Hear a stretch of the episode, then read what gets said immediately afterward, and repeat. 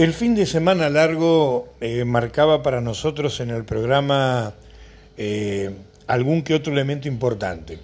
En lo estructural era nuestra vuelta a la radio luego de que las autoridades de Radio 10 definieron hacer unos cambios muy importantes en la estructura edilicia. Hemos cambiado un estudio mucho más grande. No hay ninguna duda que las autoridades de Radio 10 están apostando a lo que va a ser un 2021 de mucho movimiento político, social, de actualidad, y por eso han destinado que Radio 10 a partir de, bueno, de ahora, tenga un estudio más grande, más confortable, más preparado de invitados. Bueno, ahora lo que falta es que nosotros confirmemos la continuidad para el 2021. Pero yo no quería grabar esto, es decir, no era lo importante. Lo que quería decir que eran dos días o este era un día muy importante, primero para lo técnico nuestro, que está confirmado, y lo otro para saber cómo era la prueba, cómo había sido la prueba de lo que pasó en Montermoso. Un Montermoso eh, preparado para estos cuatro días de intensa actividad turística, sábado, domingo, lunes y martes, donde se terminaba con, con el tema de que no se podía entrar, era pleno diciembre, volvían los propietarios, no propietarios, los que pasan el día y además el hecho de que la gente quería salir sí o sí y el hecho de que la temperatura acompañó. Era una gran prueba para el municipio de Montermoso, por eso nosotros hoy en la radio hablamos con Alejandro Dichara, hablamos como siempre frente a frente con, con el intendente de Montermoso y, y le planteamos tres, tres o cuatro cosas que creo que deberían analizarse para un futuro a mediano plazo, considerando las fotos que uno vio.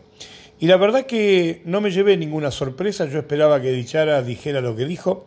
Primero me sorprendió con la cantidad de gente, 90.000 personas son los que estuvieron en Montermoso estos cuatro días, lo cual prácticamente son, errándole, casi 7, 8, 9 veces los que viven permanentemente. El intendente dijo hoy en, Radio 10, en nuestro programa, que todo lo que tenga que ver con playa se actuó bien, la gente respondió bastante bien con el tapabocas, pero lo que falló fue la noche, la noche, la media tarde, el esparcimiento. Lo que se pudo ver en las fotos es real.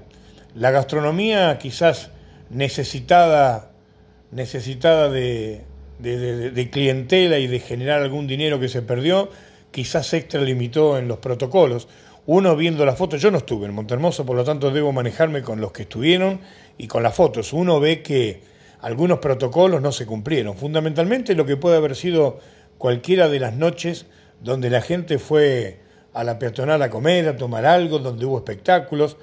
Pero bueno, eh, algo va a haber que adecuar, porque si se va a seguir así, es muy factible que la municipalidad de Montermoso no quiera arriesgar.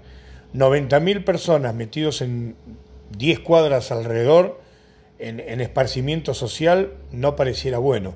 Por supuesto que muchos dirán, no, Jorge, pero si esto ya no pasa nada, no se contagia, no, yo no creo que sea tan así, creo que tiene que haber cuidado, creo que se puede ir a la playa, creo que se puede ir a Montermoso, pero va a haber que tener mucho cuidado, por lo menos hasta que aparezca la vacuna.